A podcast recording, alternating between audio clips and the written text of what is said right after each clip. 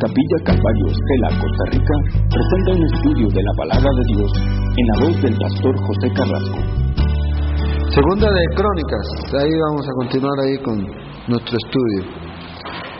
Fíjese que interesante ese, yo les había comentado a ustedes, bueno, los domingos, que muchos eh, líderes cristianos eh, estaban eh, y están en acuerdo en, eh, en la elección de este Papa. Papa Francisco Francisco. Ahora, estaba leyendo un artículo hoy día en donde él hacía una, una declaración y una sentencia, que el único, buenas noches, el único que tiene la autoridad y la capacidad, llamémoslo así, de interpretar la Biblia es la Iglesia Católica. Entonces, palabras más, palabras menos, eso es eh, lo que este hombre eh, dijo, ¿verdad?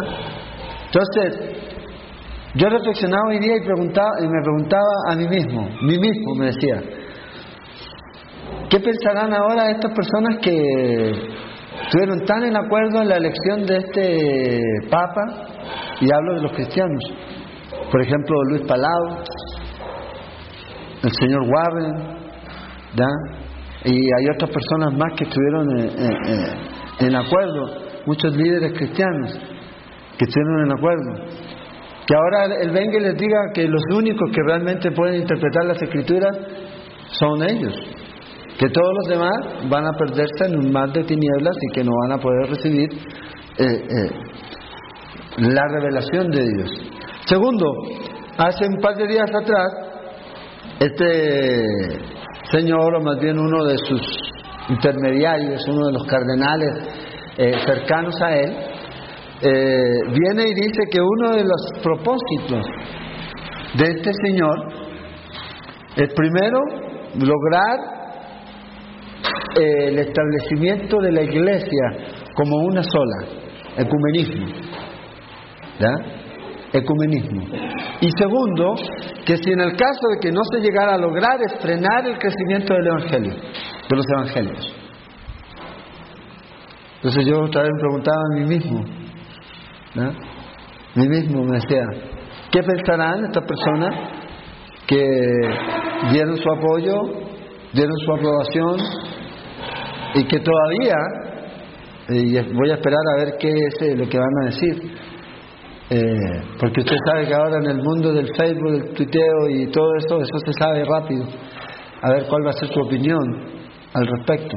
Entonces, esto nos indica, no estoy diciendo, ya que cuando los, los domingos estamos estudiando profecía, que este Señor va a ser el anticristo, ni, ni el falso profeta, quién sabe, no sé, pero lo que sí estoy diciendo es que el camino se está aclarando y se está mostrando que lo que quieren ellos es una iglesia universal, una iglesia unificada y que los demás centros, grupos vengan y converjan en la iglesia católica. Otra de las cosas que eh, me llamaba mucho la atención, que este señor declaró, ya siendo papa, yo tengo ahí toda esa, esa información, que él estaba muy claro y muy convencido que los, eh, la gente del Islam, el islamismo, adoraban y creían en el mismo Dios que nosotros, bueno, dijo los católicos. Entonces, otra vez díjeme yo, ¿qué piensan esta gente? Todos sabemos y nosotros aquí hemos visto que el Islam obviamente tiene eh, serios problemas con Jesucristo, como Dios. Y al tener problemas con Jesucristo como Dios, tiene problemas con todo lo demás. Entonces, es lo mismo que hizo el otro señor hace un tiempo atrás. Entonces, yo creo que cada vez todo este asunto de lo que está ocurriendo en el mundo y lo que está ocurriendo aquí, lo que está ocurriendo allá, ya sea desde la perspectiva religiosa, una perspectiva económica, una perspectiva militar, nos apunta a que estamos viviendo en los últimos tiempos y debemos nosotros eh, abrir nuestros ojos. Ahora, en segunda de Crónicas, vamos a, leer aquí, en el capítulo 25, nosotros ya hemos mirado aquí todo eh, la vida de estos diferentes reyes que ya han pasado. ¿Se acuerdan? Joás fue el rey que estuvimos mirando y alcanzamos a ver parte de estos versículos en capítulo 25 con su hijo Amasías. Y, y Joás, siendo un rey joven, eh, eh, o sea, más que joven, comenzó a reinar cuando tenía siete años, ¿verdad? Hizo eh, todas las cosas bien mientras estuvo bajo la tutela de este sacerdote, Joidá. El otro día mi hija Valentina me dijo, me corrigió. Es Joiada. ¿Ya? Y mientras estuvo con él, mientras él, este hombre estuvo vivo, ya sabemos que vivió 130 años, 130 años de eso, muchos de esos años fueron de influencia para este, este joven. Pero cuando este rey eh, eh, se vio ya eh, no bajo la tutela de este hombre que murió, entonces hizo algunas cosas que no estuvieron correctas. Dentro de las cosas que no estuvieron correctas fue matar a su hijo al hijo de este sacerdote llamado Zacarías, o permitir que fuera apedreado en el atrio, ahí en el patio.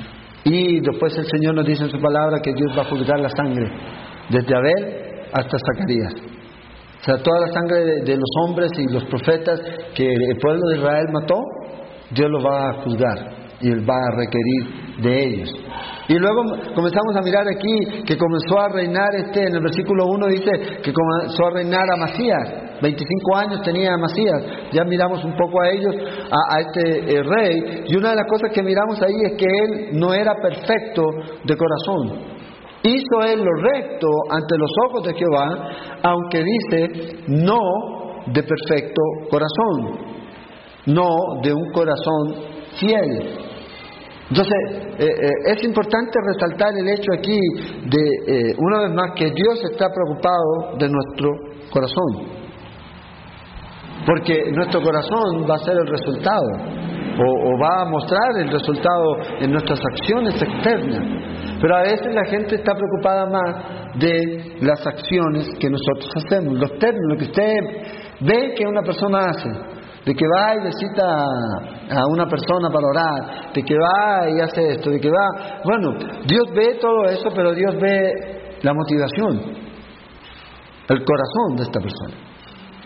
El mismo Jesucristo en Mateo, en Marcos 7, 6, el Señor Jesucristo dijo, este pueblo de labios me honra. Entonces, hoy día a veces estamos viviendo en esta cultura, en la cultura de que mucha gente alaba a Dios, pero su adoración a Dios es una adoración de labios, más su corazón está lejos de Él. Entonces, eh, nosotros podemos ver aquí que Dios está consciente y está muy claro de lo que buscan usted y en mí, que es lo mismo que nosotros debemos un corazón para Dios. Y una persona que ama a Dios va a servir a Dios.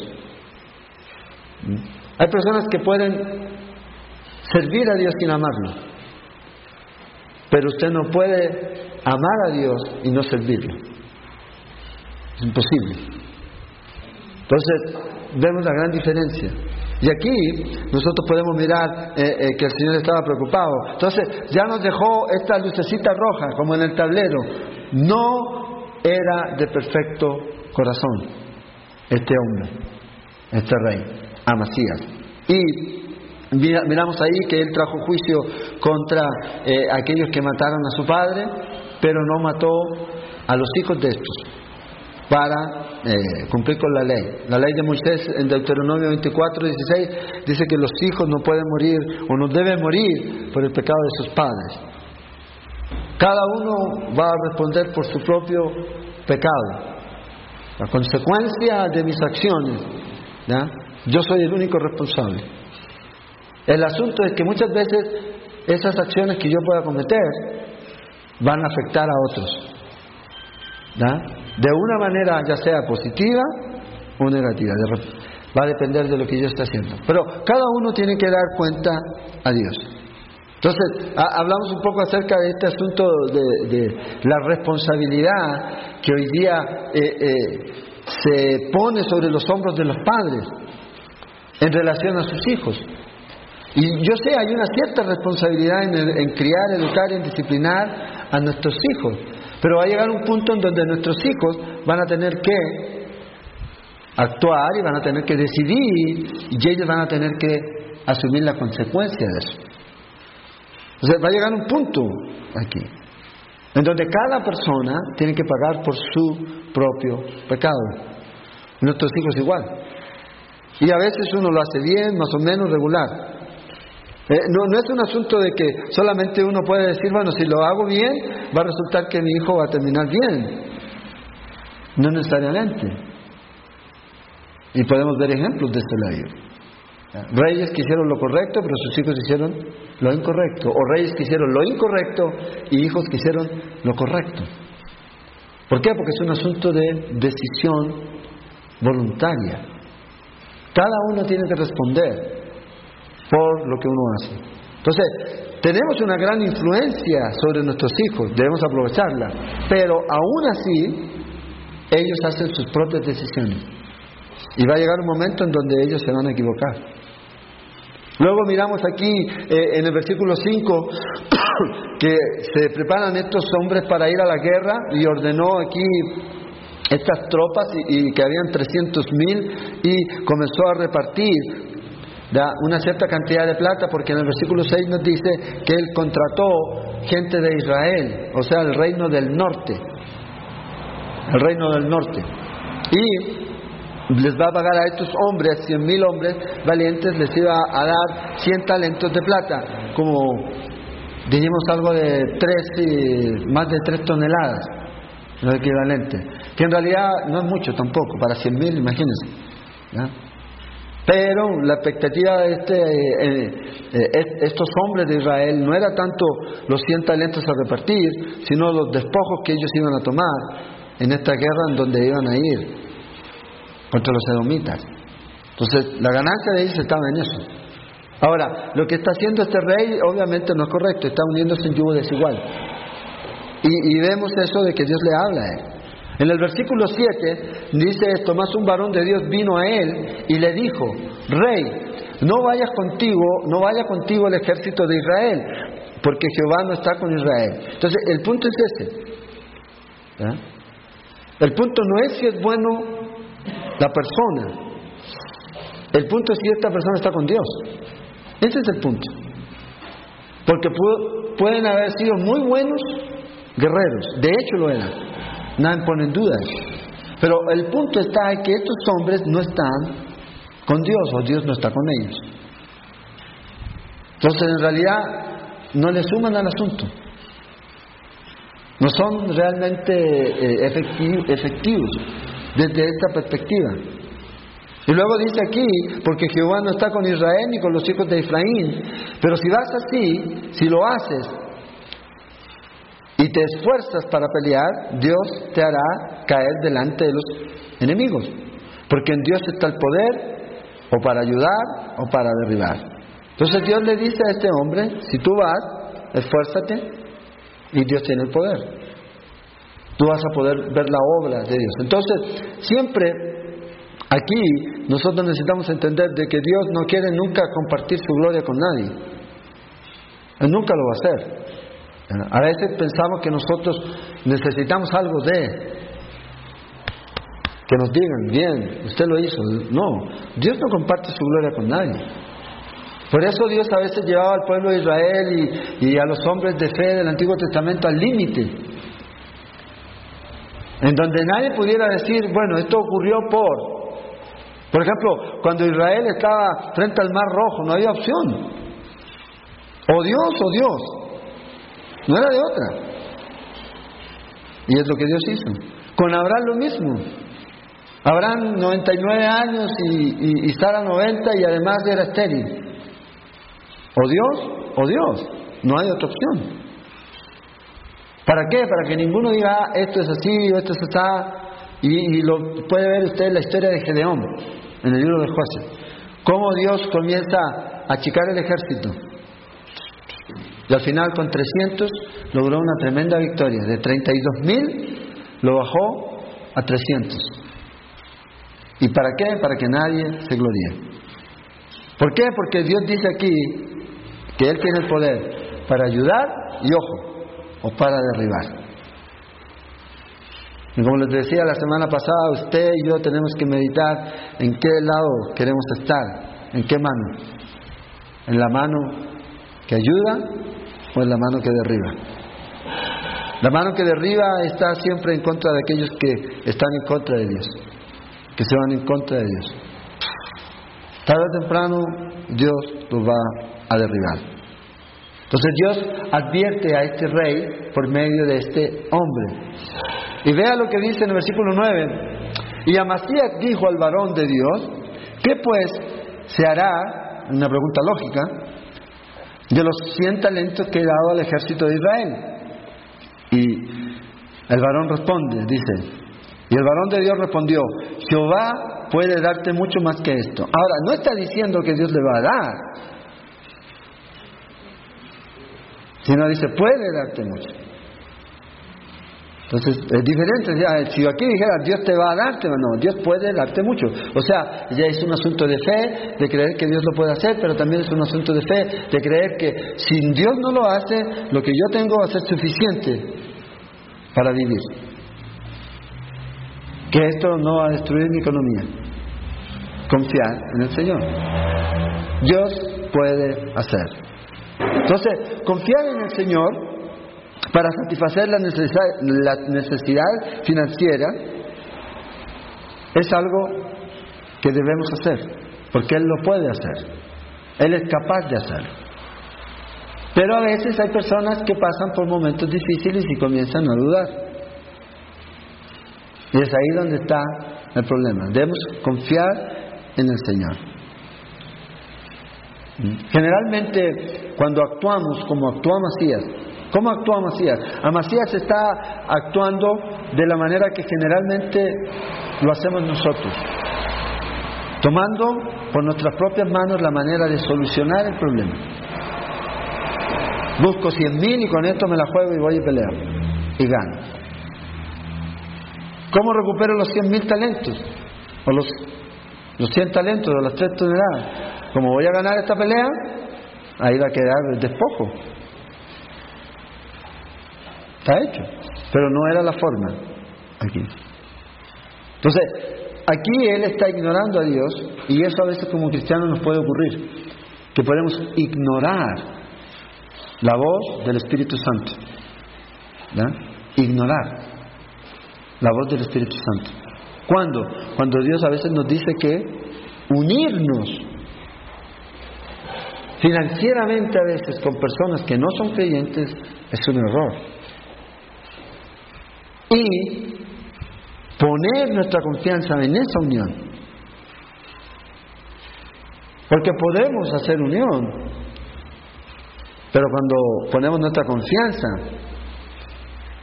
vemos ya un asunto totalmente diferente. Totalmente diferente. Sí, porque estamos en un mundo en donde no todas las personas son cristianas y entendemos eso. Pero debemos entender que Dios siempre nos quiere guiar a lo mejor. Y nunca debemos descansar. Y ahí es donde debemos no ignorar la voz de Dios. ¿Por qué? Porque Dios perfectamente nos puede hablar como le habló a Macías. No te sirve esa unión, déjala. Dios te va a hablar. Y, no, y cuando estoy hablando de que Dios te va a hablar, ¿ya? Eh, eh, no estoy diciendo que Dios te va a mandar un profeta, no, escuchando, leyendo la Biblia, uno va a recibir convicción en su corazón.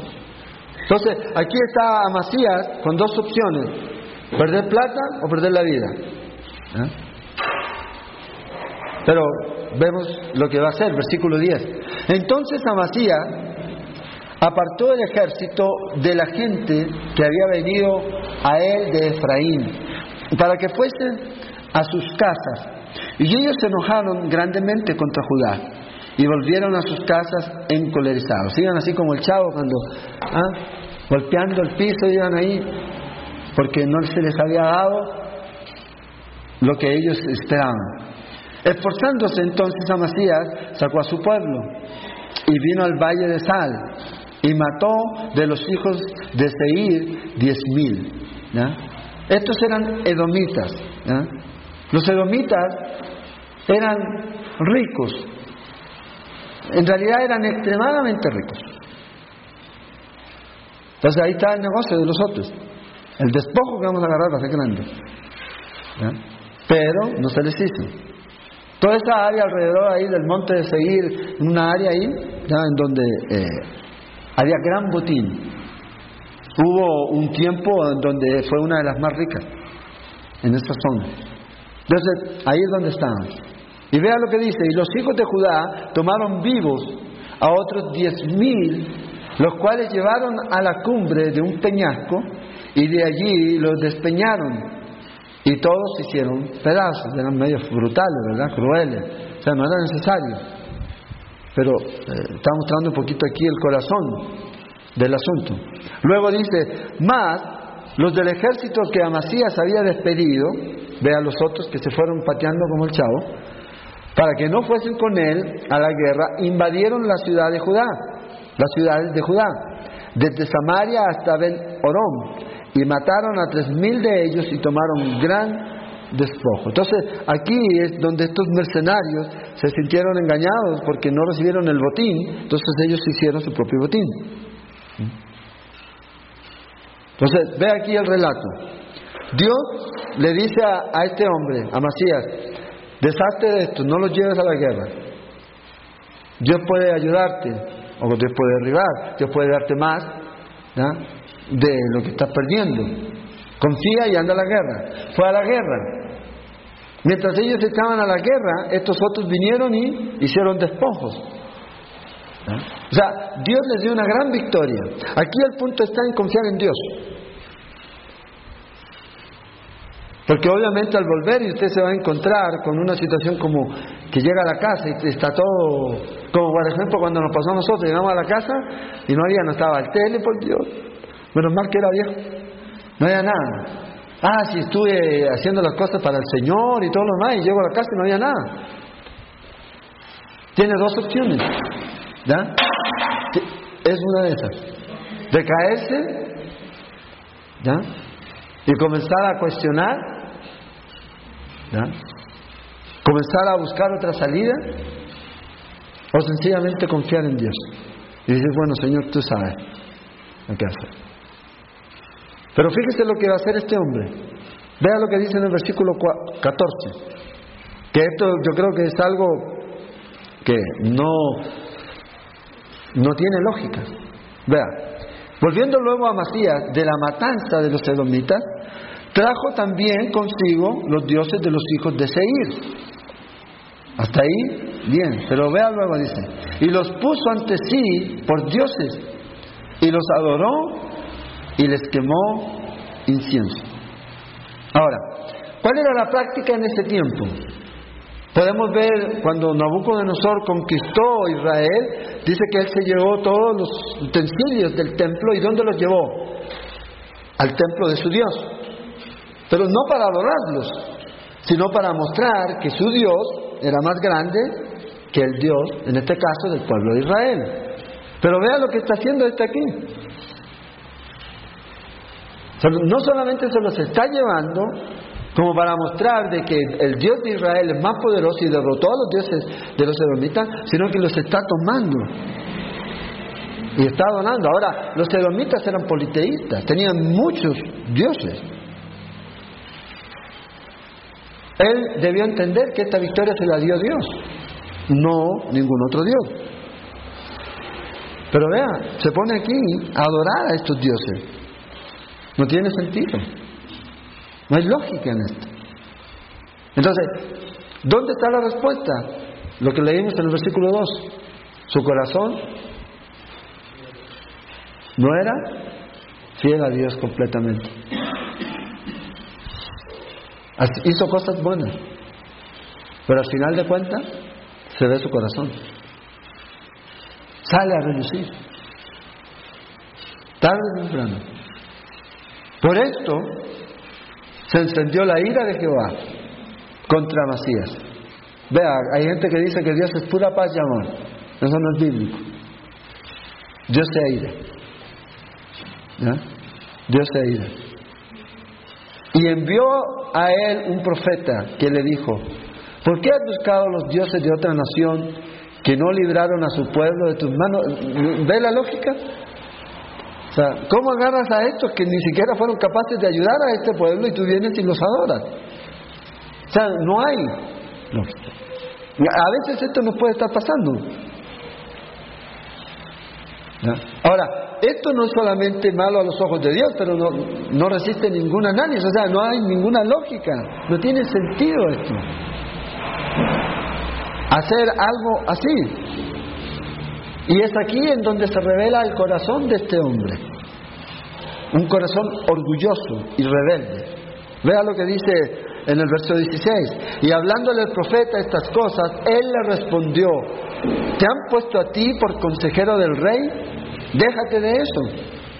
¿Por qué quieres que te maten? O sea, está amenazando. Y cuando terminó de hablar, el profeta dijo luego, yo sé que Dios ha decretado destruirte porque has hecho esto y no obedeciste mi consejo.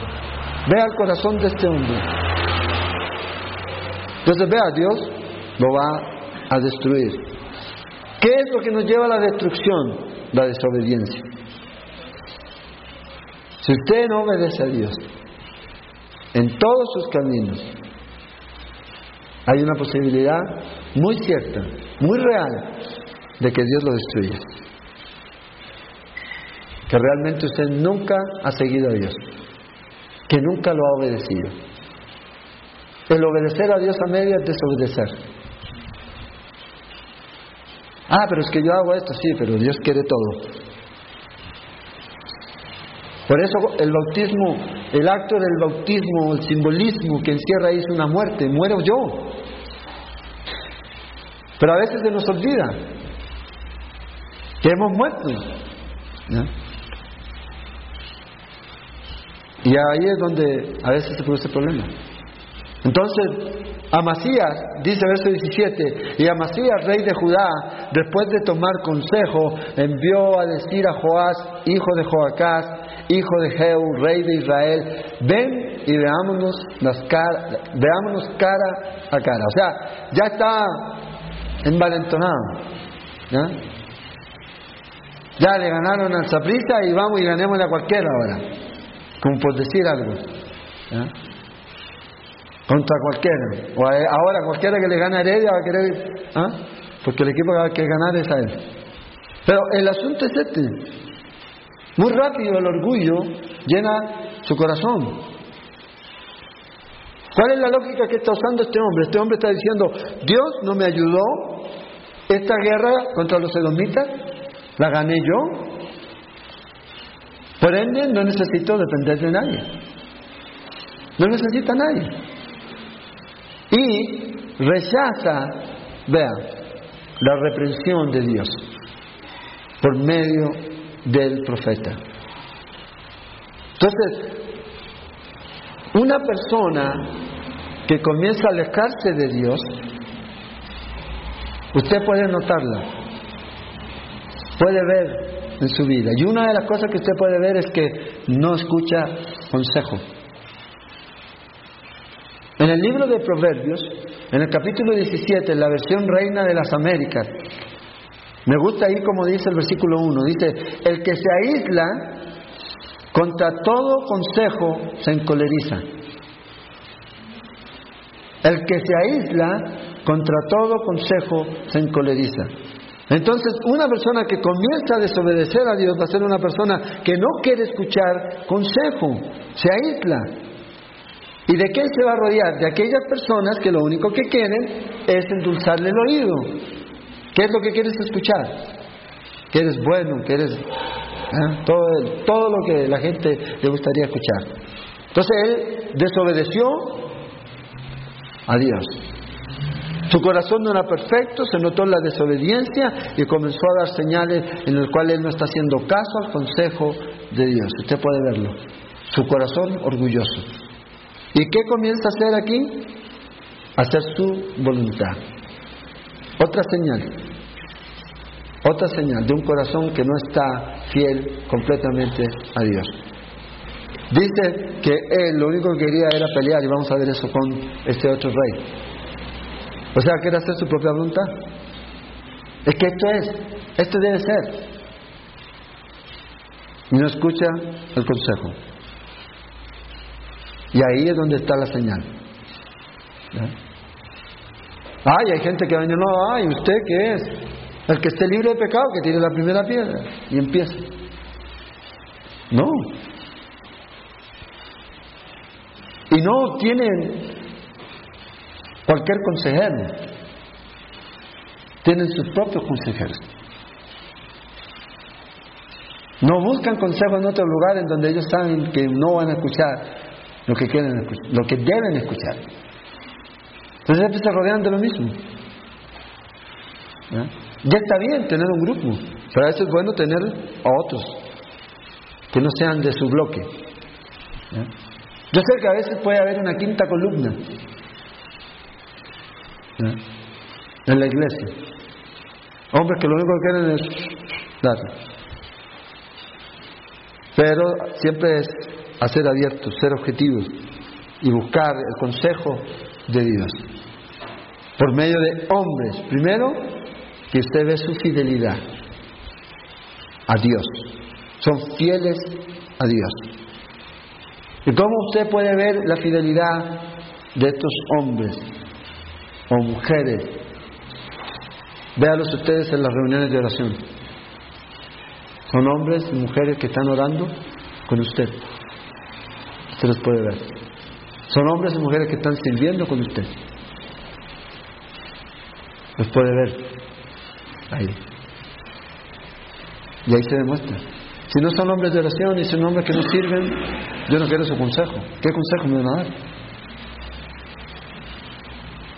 Porque a través de la oración buscamos siempre la voluntad de Dios. Entonces, a veces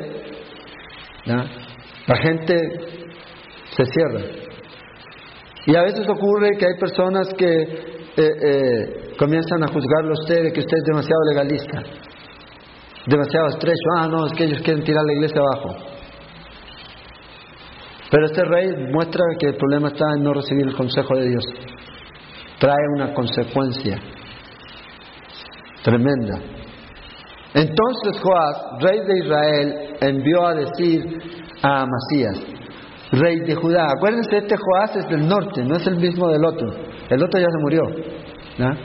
El otro era el papá de Amasías. ¿Se acuerdan? Que había hecho el otro rey, había hecho un pacto, el papá de Joás, probablemente este con Acab y le pusieron, o con este, y le pusieron un nombre, el mismo nombre a sus hijos cuando nacieron. Posible, pero no es el mismo, este es del otro lado. Y comienza a decir esto, el cardo que estaba en el Líbano envió al cedro que estaba en el Líbano diciendo, da tu hija a mi hijo por mujer. He aquí que las fieras que estaban en el Líbano pasaron y hollaron el cardo. Tú dices, he aquí, he derrotado a Edom, y aquí está, llamémosle la moraleja de lo que acaba de decir, y tu corazón se enaltece para gloriarte. Vea, un hombre del mundo, un hombre que no conoce a Dios, detectó el corazón de esa persona. O sea, se hace evidente. Evidente. Quédate ahora en tu casa. ¿Para qué provocas un mal en que puedas caer tú y Judá contigo? Entonces aquí le da una parábola que de pronto para este tiempo podría haber sido fácil de eh, eh, entender. Por ejemplo, dice Amasías, tú eres como un cardo. El cardo en esa zona era una hierba mala. Y yo soy un cedro. Ahora, los cedros son los mejores árboles que existían en esa zona. Podían alcanzar alturas de 30, inclusive se han encontrado algunos hasta de 60 metros. Tremendos árboles. Entonces él dice, tú eres como una mala hierba es lo que él está diciendo. Y quieres venir y pelear conmigo. O sea, lo que estás pidiéndome es algo ridículo. No tienes ninguna opción. Porque al final tuyo va a ser de que el Líbano, el cedro del Líbano va a venir y va a pisotear esa, esa mala hierba. Bueno, es lo que va a ocurrir. ¿Quieres tomar este, eh, esta dirección? Mejor ándate a tu casa. Entonces ve aquí este hombre, le dice a este rey, no hay opción, no vengas a pelear aquí. ¿Piensas que porque has tenido una pequeña victoria, crees que ahora puedes ganarle a todo el mundo? A veces nuestro orgullo nos juega una mala pasada. A veces pensamos porque tenemos una victoria, empezamos a veces a ponernos en situaciones o lugares donde no debemos estar, porque creemos que podemos vencer. Y hay que tener cuidado. El orgullo es algo que florece muy rápido, muy, muy rápido. Y el orgullo es la raíz de todos los otros pecados. De ahí viene todo. Si usted revisa, se va cuenta. Todo tiene que ver con orgullo. En Proverbios 6, seis cosas aborrece Jehová y aún siete. Ojos activos, lo primero. Orgullo. Y de ahí viene todo lo demás. Entonces podemos mirar aquí cómo Dios trae juicio a este hombre, producto de su orgullo. El orgullo es una autoevaluación exagerada de nosotros. Ese es el orgullo. Muchas veces distorsionado. Distorsionado aquí. Buscamos valor y buscamos honor y reputación que no merecemos. A veces queremos que nos reconozcan todo el mundo, que todo el mundo sepa quién soy yo. Y es ahí donde está el problema.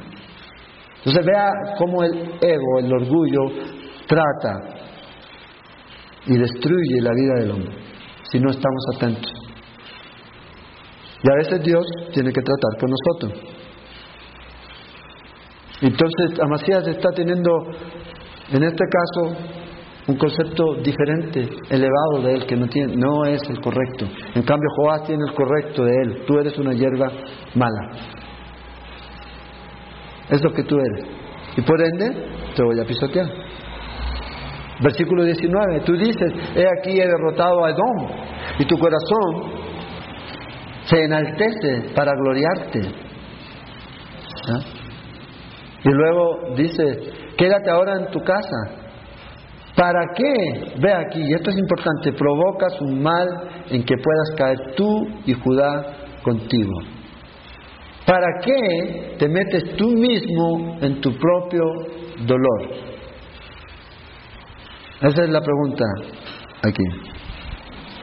La tragedia de Amasía es algo que hoy día también está ahí, en nosotros. Hoy día lo podemos ver día tras día, en donde las personas se entrometen en situaciones, se entrometen en áreas en su vida que van a producir profundo daño a futuro. Y es ahí donde está la pregunta.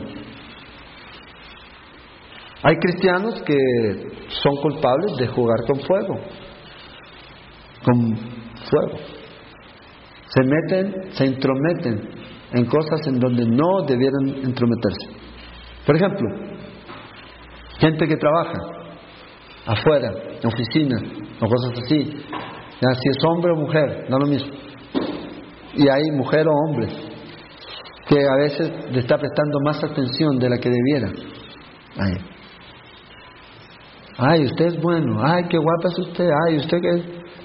¿Ah? Se siente halagado por eso.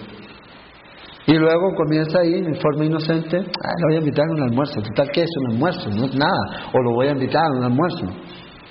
¿Ah? No se preocupe por mí. Estoy llorando, soy fuerte. Dice la gente. Ese es el problema nos está realmente preocupando. Y va a caer. Puede tener la sensación de que está en control. Como esos que dicen con los que a veces tienen problemas con eh, el alcohol o la droga. No, yo lo dejo cuando quiero. Ah, no, yo dejo de fumar cuando quiero. O dejo de esto cuando quiero. Aquí. Pero en realidad están en lugares donde no pueden controlar. Y están siendo engañados.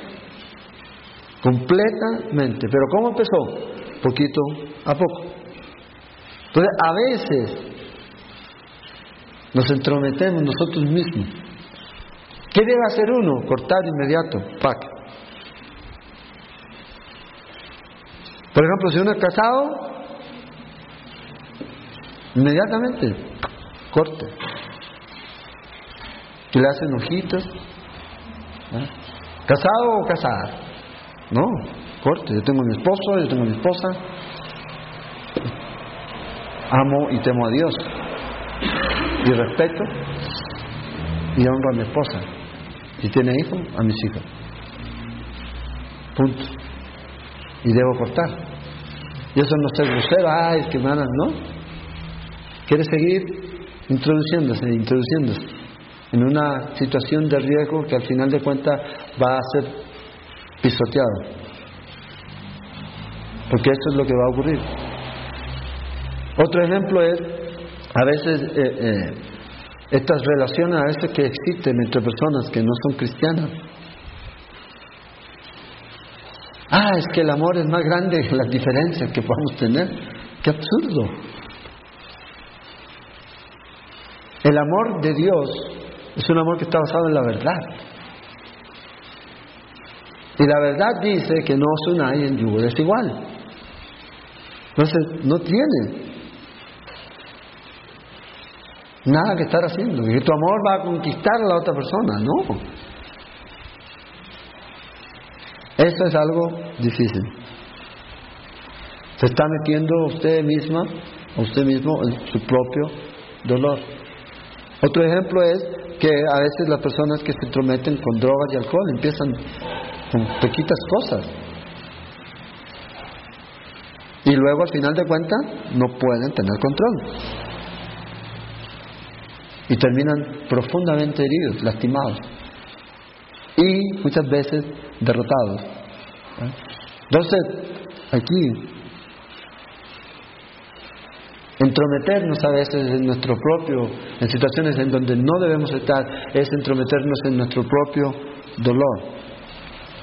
Y debemos considerar esto en esta noche. A veces nosotros mismos nos buscamos nuestro dolor por las decisiones que tomamos, por meternos en relaciones que no debiéramos meternos, por ir o estar en situaciones o lugares en donde no debiéramos. Y ahí la escritura es clara. Ah, es que uno es legalista, sí, yo prefiero estar, prefiero que me digan legalista, pero estar bien con Dios, con mi esposa, con mis hijos. Ese es el asunto, que pueda mirarlos a la cara.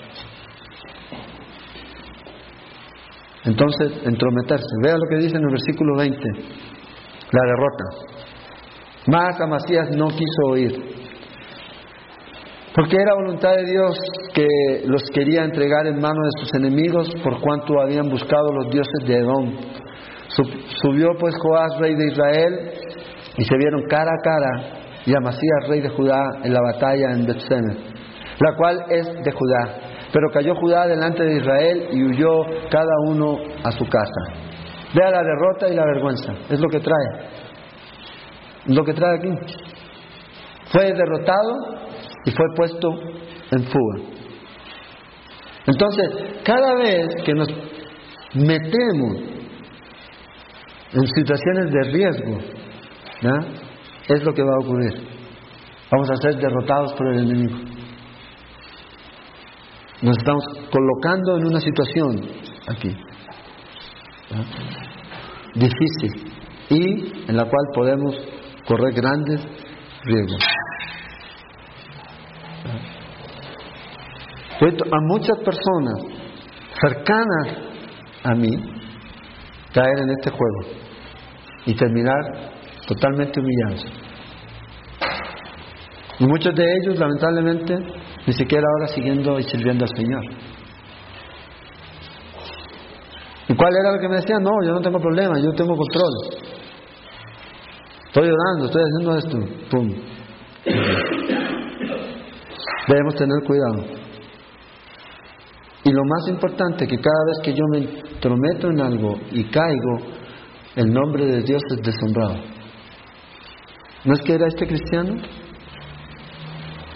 ¿No este que servía a Dios? ¿No este era el pandereta? ¿No es que decían así? Y vea a este hombre, aquí, cómo caen sus defensas. Y Joás, rey de Israel, apresó en, en Semes a Amasías, rey de Judá, hijo de Joás, hijo de Joacás, y lo llevó a Jerusalén y derribó el muro de Jerusalén desde la puerta de Efraín hasta la puerta del ángulo, un tramo de 400 codos. Vea cómo se metió. O sea, Amasías se metió en el lugar y fue a buscarlo de este hombre. Pero ahora este ya se le metió al rancho. Se devolvió y no solamente ya estaba allá, sino que ahora estaba aquí, en sus propias defensas, en las propias puertas para destruir su propia casa. Es lo que va a ocurrir. Lo que protegía Jerusalén va a ser derribado. O sea, ya no había protección. ¿Por qué? Porque se alejó de su protección, se alejó de su lugar en donde debió haber estado. Entonces cada vez que nos metemos en esta zona en donde no pertenecemos, en donde no debemos estar, caemos en pecado. Y caemos en pecado y nuestras defensas se rompen y nos volvemos vulnerables. Y nuestra consecuencia del pecado no solamente es hacia nosotros, sino hacia los que están a nuestro alrededor. Vea, todo el pueblo aquí. Entonces todo esto tiene que ver con mucho pecado, no, un poco de pecado. Un poquito de pecado es como esas bolas de nieve, ¿cómo se llaman? Cuando las tiran y se comienzan a avalancha. ¿Viste las películas de usted? ¿En los policías una bolita pequeñita? Bueno, ese sí es el pecado. Y crece y crece y crece y crece y después te agarra, te revuelca, te despedaza y hasta te mata. Luego dice, verso 24, asimismo tomó todo el oro y la plata y todos los utensilios que se hallaron en la casa de Dios, en casa de Obed Don y los tesoros de la casa del rey y los hijos de los nobles. Después volvió a Samaria. Ahora, ¿qué representan los tesoros del Señor? ¿Qué representan los tesoros de la casa del Señor? Representan adoración. Porque todos eh, fueron traídos como parte de la adoración al Señor, son tuyos. O sea, la adoración fue terminada aquí. Disminuyeron. Se llevó todo esto. Entonces cuando nos metemos en nuestro propio dolor, nuestra adoración a Dios disminuye. Tenemos ese problema. Las riquezas han ido, tenemos falta de vitalidad, ya no queremos adorar, ya no queremos orar, ya no queremos congregarnos. Es lo que ocurre, es lo que hace el enemigo, se mete y, y va con todo.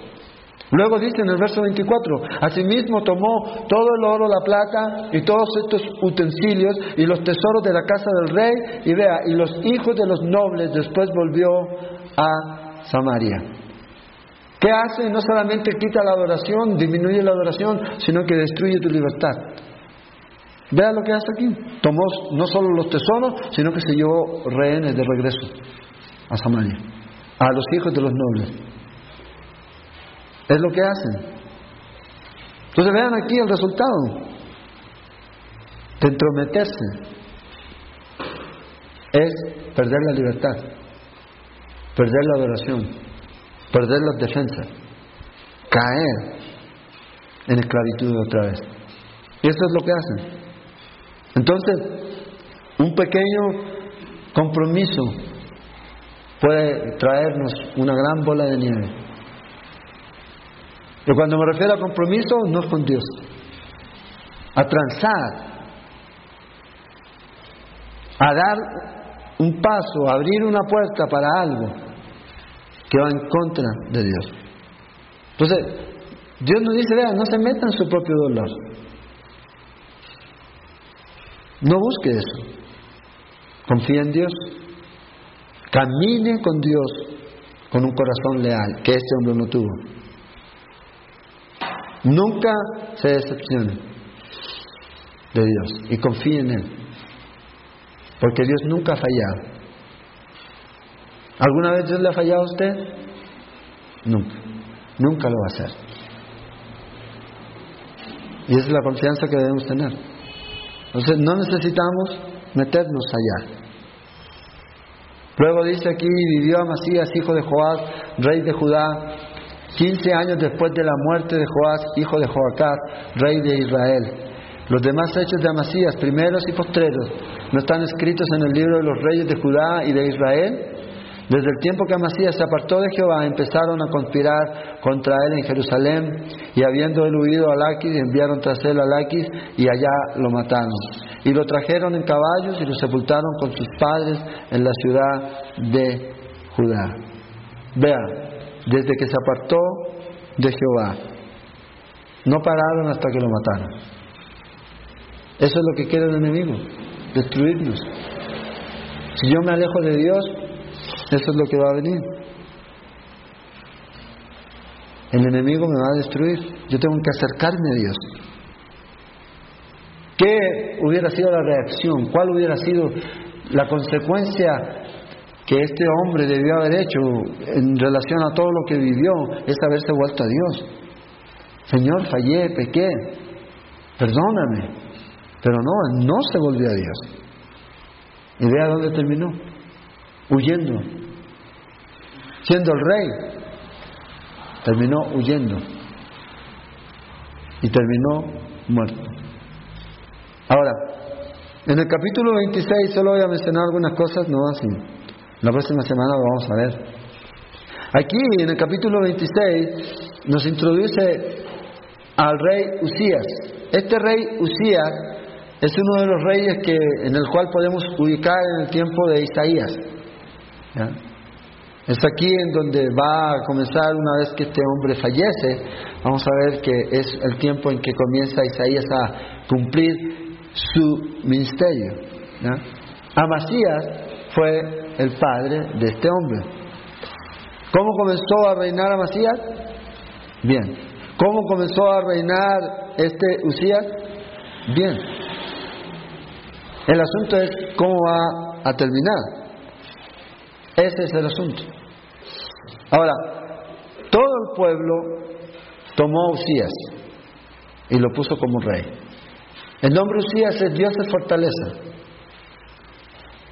¿Qué había caído? La fortaleza de Israel, de Jerusalén. Necesitaban fortaleza. Y este hombre les hacía recordar a ellos de que Dios es la fortaleza. Y de aquí en adelante vamos a comenzar a mirar en el estudio de crónica que el nombre del rey, ¿ya? cada una de estas cosas aquí que el rey hace, lo más importante es su relación con Dios. Si hizo lo recto o no, ante los ojos de Jehová. O sea, de aquí en adelante usted va a ver esa constante. ¿E hizo lo recto ante los ojos de Jehová o no lo hizo? No casi. ¿Lo hizo o no lo hizo? Entonces, ¿qué nota aquí? Que la verdadera autoridad del rey de Judá en este punto y de aquí en adelante está en su verdadera relación con Dios. O sea, ellos realmente van a ser hombres usados por Dios en la medida en que ellos tengan una relación íntima, personal con Dios. Entonces la pregunta aquí es, ¿qué es lo que nosotros estamos haciendo ante Dios? ¿Lo recto o aquello que no es recto ante los ojos de Dios? ¿Por qué? Porque a final de cuentas, cuando nos vamos al cielo, eso es lo que cuenta. Buen siervo fiel, le dice, en lo poco has sido fiel. ¿A quién? A Dios.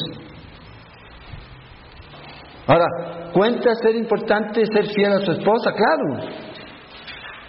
Pero en la medida en que yo sea fiel a Dios, usted y yo vamos a poder ser fieles. ¿Qué saco yo ser fiel a mi esposa y no soy fiel a Dios? ¿De qué cuenta? No cuenta eso. Lo importante es la fidelidad a Dios. Entonces, ¿qué nos debe importar a nosotros? ¿Cómo es esta persona? ¿Qué títulos tiene?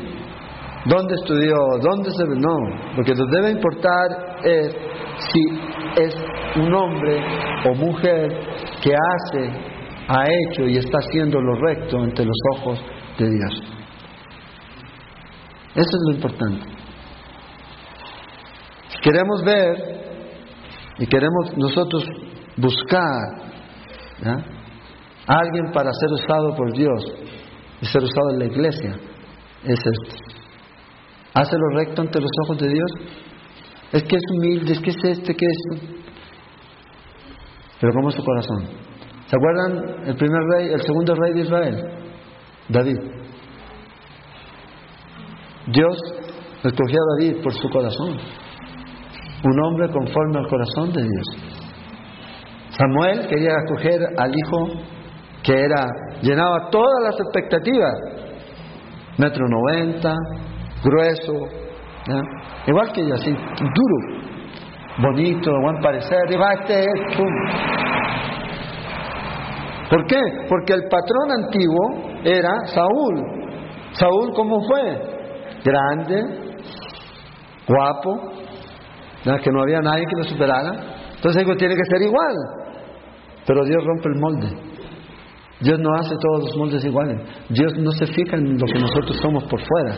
Dios se fija en lo que somos nosotros por dentro, en nuestro corazón. Si hacemos lo recto ante Dios. De aquí es donde queda lanzada la pregunta para la próxima semana. ¿Qué es más importante? ¿Hacer lo correcto o tener las motivaciones correctas. Ese es el asunto. La próxima semana vamos a estudiar la vida de este rey, que es importante ver la vida de este hombre aquí. Nos va a mostrar que muchas veces nosotros podemos llegar a fijar nuestros ojos en el hombre. Y mientras Dios o yo no quite al hombre de delante de mis ojos, Dios nunca va a poder revelarse a mi vida. Nunca. Mientras yo estoy mirando al hombre, yo me estoy perdiendo todo lo que Dios tiene para mí. Todo lo que Dios tiene para mí. Cuando mi confianza está en el hombre, cuando el hombre está sentado en el trono y no Dios, entonces yo estoy como este rey, siendo este obstáculo para que Isaías vea la gloria de Dios. ¿Cuándo Isaías ve la gloria de Dios? Cuando murió este rey. Lea capítulo 6 de Isaías. Y fue el que reinó más tiempo de todos los de Israel. Ya tanto tiempo obstaculiza eso. Hizo las cosas buenas, era un rey totalmente y, vamos a mirar eso, que tenía todas las condiciones, y no solo todas las condiciones, sino que tenía un país totalmente floreciente. No se desarrolló tanto Israel como durante este tiempo. Se murió ese hombre y ¿qué creen ustedes que pasó? Y ahora, ¿qué hacemos? Se murió Usías. De ahí Isaías tuvo que ver a Dios. Que él está sentado en el trono y el que reina es él, no el hombre. Y, esto es lo que vamos a mirar en la vida de este hombre. A veces nosotros podemos fijar. Yo creo que en cierta medida a mí me pasó por muchos años eso. Confiando y descansando en ver a un hombre. Y nunca pude experimentar realmente lo que he experimentado ahora. Desde que solamente confío y depende de Dios. Como nunca antes. Ver la mano de Dios y ver su gloria. Y a veces tiene que ocurrir. Y a veces Dios tiene que decir, despierte. Soy yo, no Él. Y a veces lo quita o te quita a ti. Mejor que lo quite a Él. Para que podamos ver la gloria de Dios. La próxima semana vamos a, a seguir en la vida de, de estos hombres, como todos nosotros. Pero fallaron muchos de ellos miserablemente. No debemos tampoco pensar que nosotros somos mejores que ellos, porque a veces nosotros también fallamos. De la misma manera, o a veces en otras áreas. Pero ahí es donde está Dios, siempre hablándonos, siempre diciendo yo estoy aquí, solo volteate y aquí estoy.